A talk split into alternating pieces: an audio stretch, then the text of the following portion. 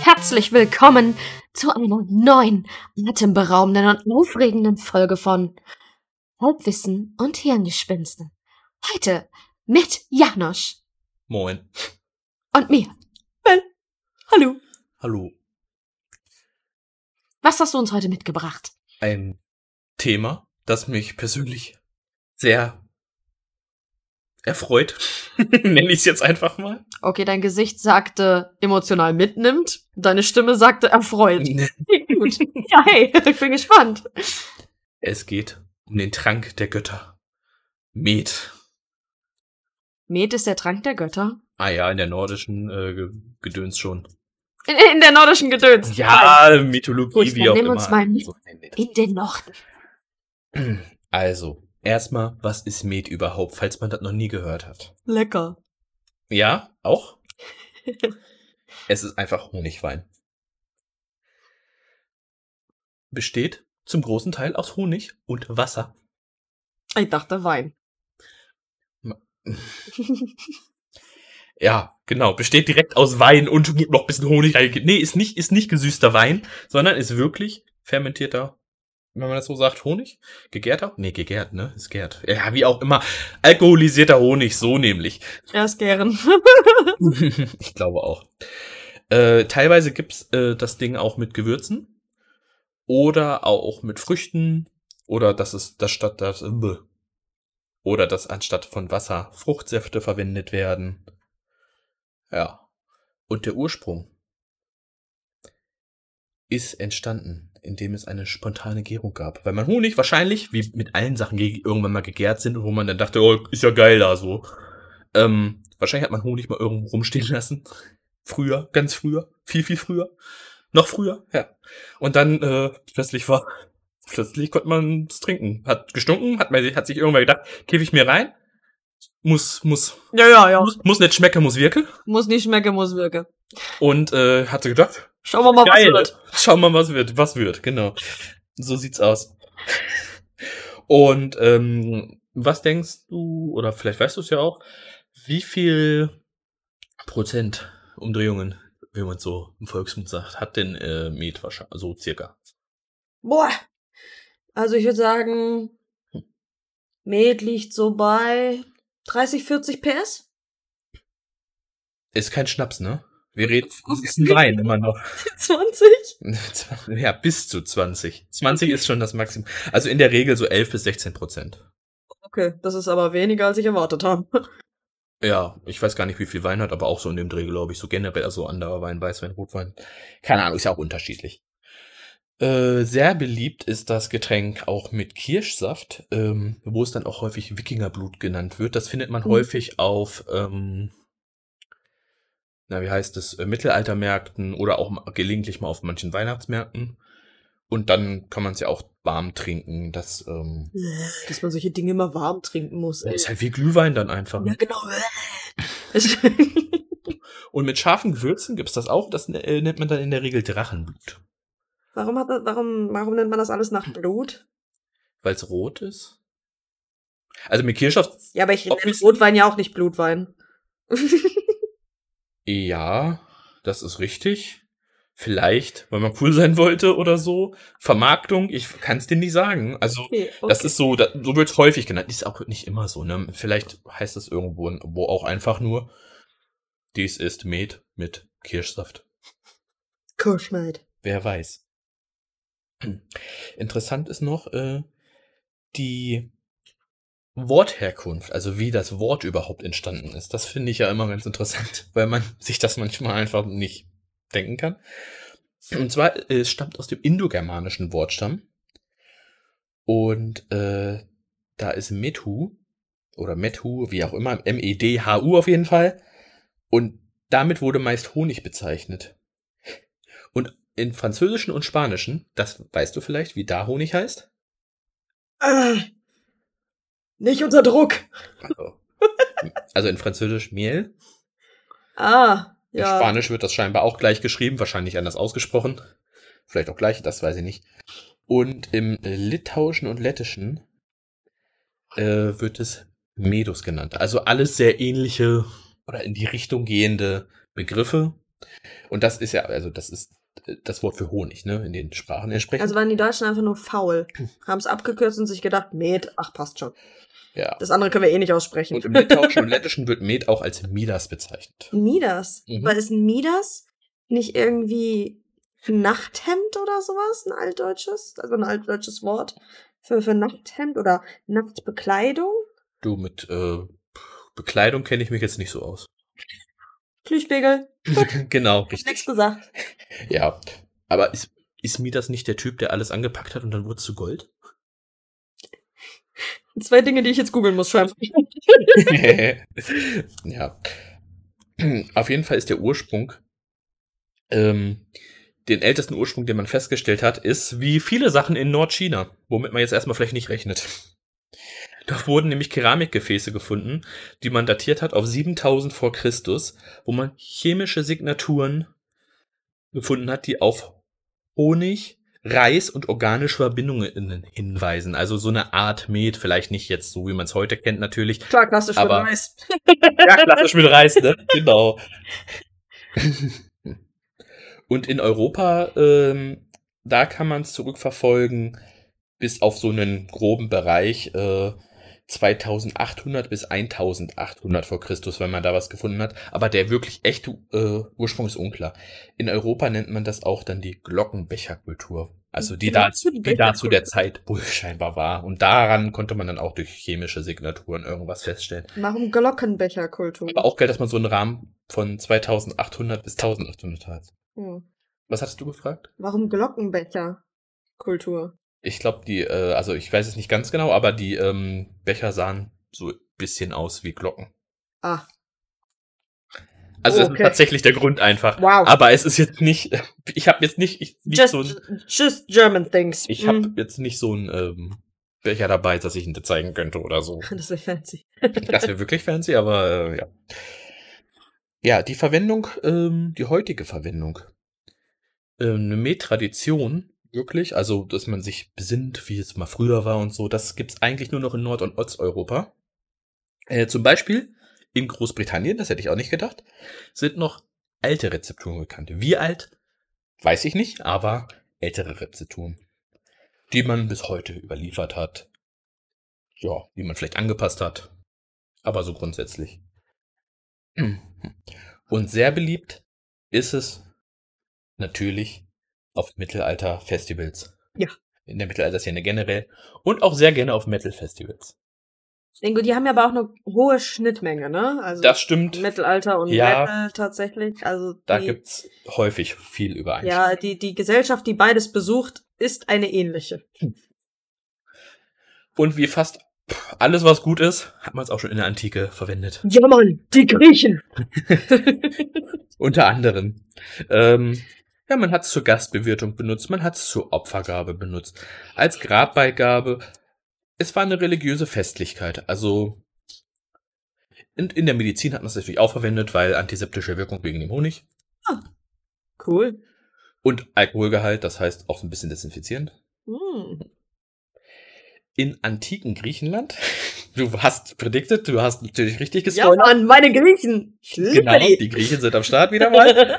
äh, da ist das Land, wo Milch und Honig Fließen. Ja. Also tatsächlich Milch und Honig wurde da ähm, durchaus getrunken. Und, es Und drin gebadet. das weiß ich nicht, das kann gut sein. ja. Und später, wo, später ähm, war es dann erst Wasser oder Wein statt Milch. Also dieses Milch und Honig ist jetzt natürlich kein Met wirklich, ne, weil das ist nicht gegärt oder so, das ist einfach nur Milch mit Honig. Ja, trinken ganz komische Weirdos heute noch. Das stimmt. Ja, ob es Weirdos sind, keine Ahnung, kann man ja machen, aber muss man. Nein, kein Front an alle, die Milch mit Honig trinken. Mag euch schmecken. Mir tut's das nicht. Genau, und in der germanisch-nordischen äh, Tradition, da war das äh, die edelste Spende für die, für die Götter.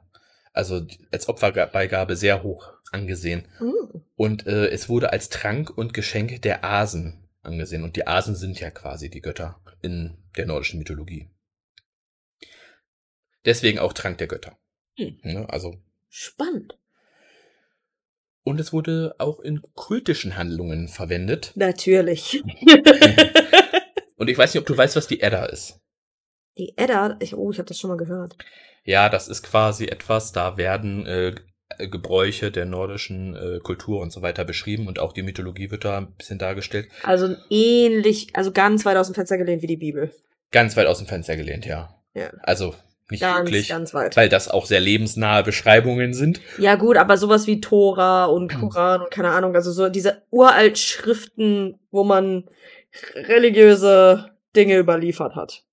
Genau, also man genau, ist eine Überlieferung von religiösen und aber auch weltlichen Dingen tatsächlich. Also da sind auch viele Gedichte drin und sowas. Hm. Mm, Und dort werden die Trinkgelage und die Folgen der Trinkgelage wohl äh, teilweise sehr ausführlich beschrieben. also die Folgen der Trinkgelage Kater oder so. Ich glaube, die muss ich lesen. Äh, ich auch, habe ich mir dann auch gedacht. So, also habe ich noch nicht reingeguckt. Aber fände ich interessant, da mal zumindest reinzuschauen. Ähm, aber auch nicht nur als Besäufnis, sondern es ist immer in der Verbindung auch irgendwie gleichzeitig als Götteropfer gesehen worden. Also du hast dich besauf, besoffen und gleichzeitig hast du etwas für deine Religion getan. Aber Ja, natürlich. Genau. Aber es gibt einen Unterschied zwischen Saufen oder Opfern. Zwischen Saufen und Saufen. Nee, jetzt Saufen und Opfern. Und zwar, wem das Trinken gewidmet ist, das ist wichtig. Naja, wenn du äh, deinen Anführer auf den trinkst, dann ist es Saufen. Wenn du auf Odin oder was auch immer trinkst, dann ist es äh, eine Opfergabe. Ja, natürlich. Lass mal besaufen und auf Odin trinken.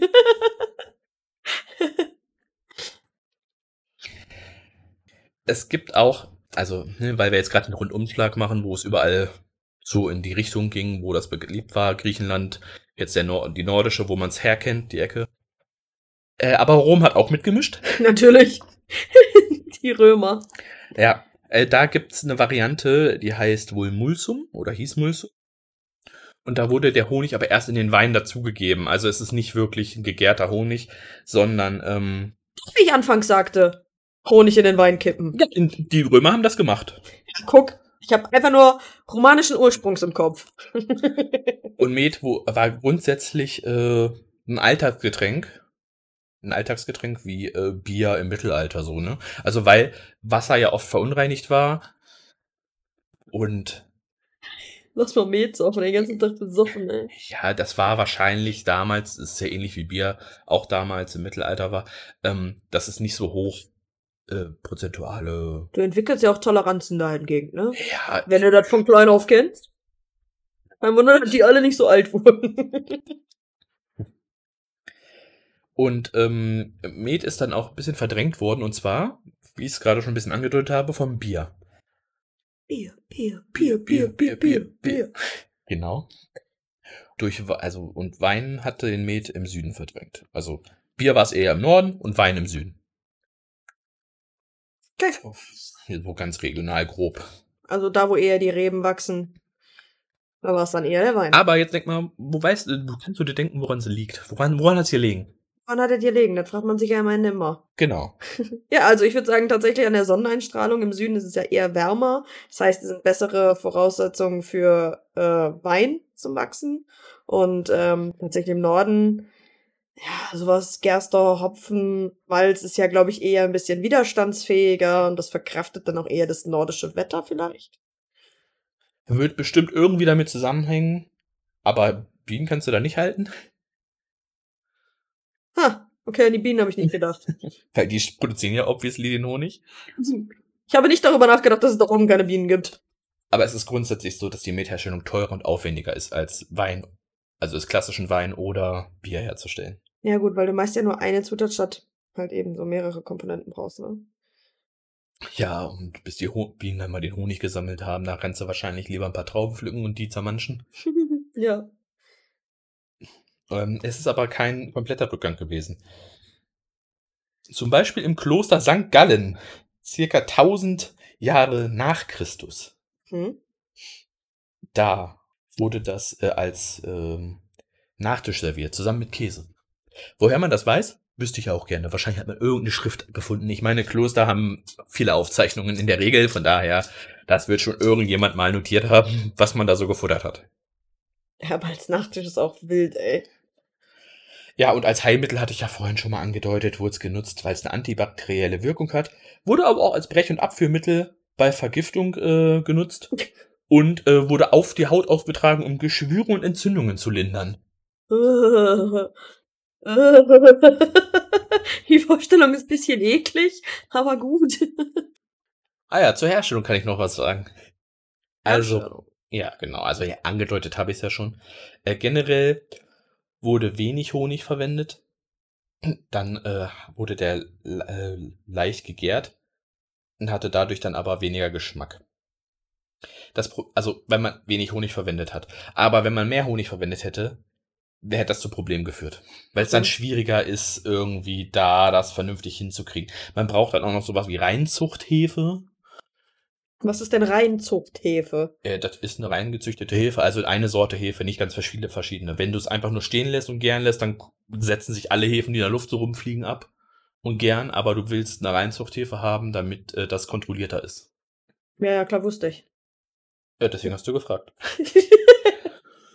und die Temperatur muss zwingend über 15 Grad sein während des ganzen ähm, Prozesses. Und ähm, also Temperatur spielt ja generell bei den ganzen Gärprozessen immer eine wichtige Rolle. Äh, durch den hohen Zuckergehalt gibt es nur eine langsame Gärung. Und man muss es ständig überwachen. Und nach sieben bis neun Tagen ist das in der Regel beendet, ist die Gärung vollendet. Äh, und muss man das die ganze Zeit überwachen?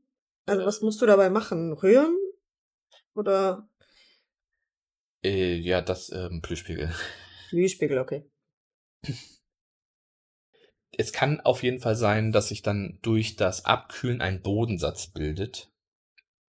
Und den sollte man dann noch ähm, trennen. Und da hat man dann das Problem, dass das Veredeln durch tote Hefezellen sonst verhindert wird. Also, die sterben ab und das bildet dann einen Bodensatz.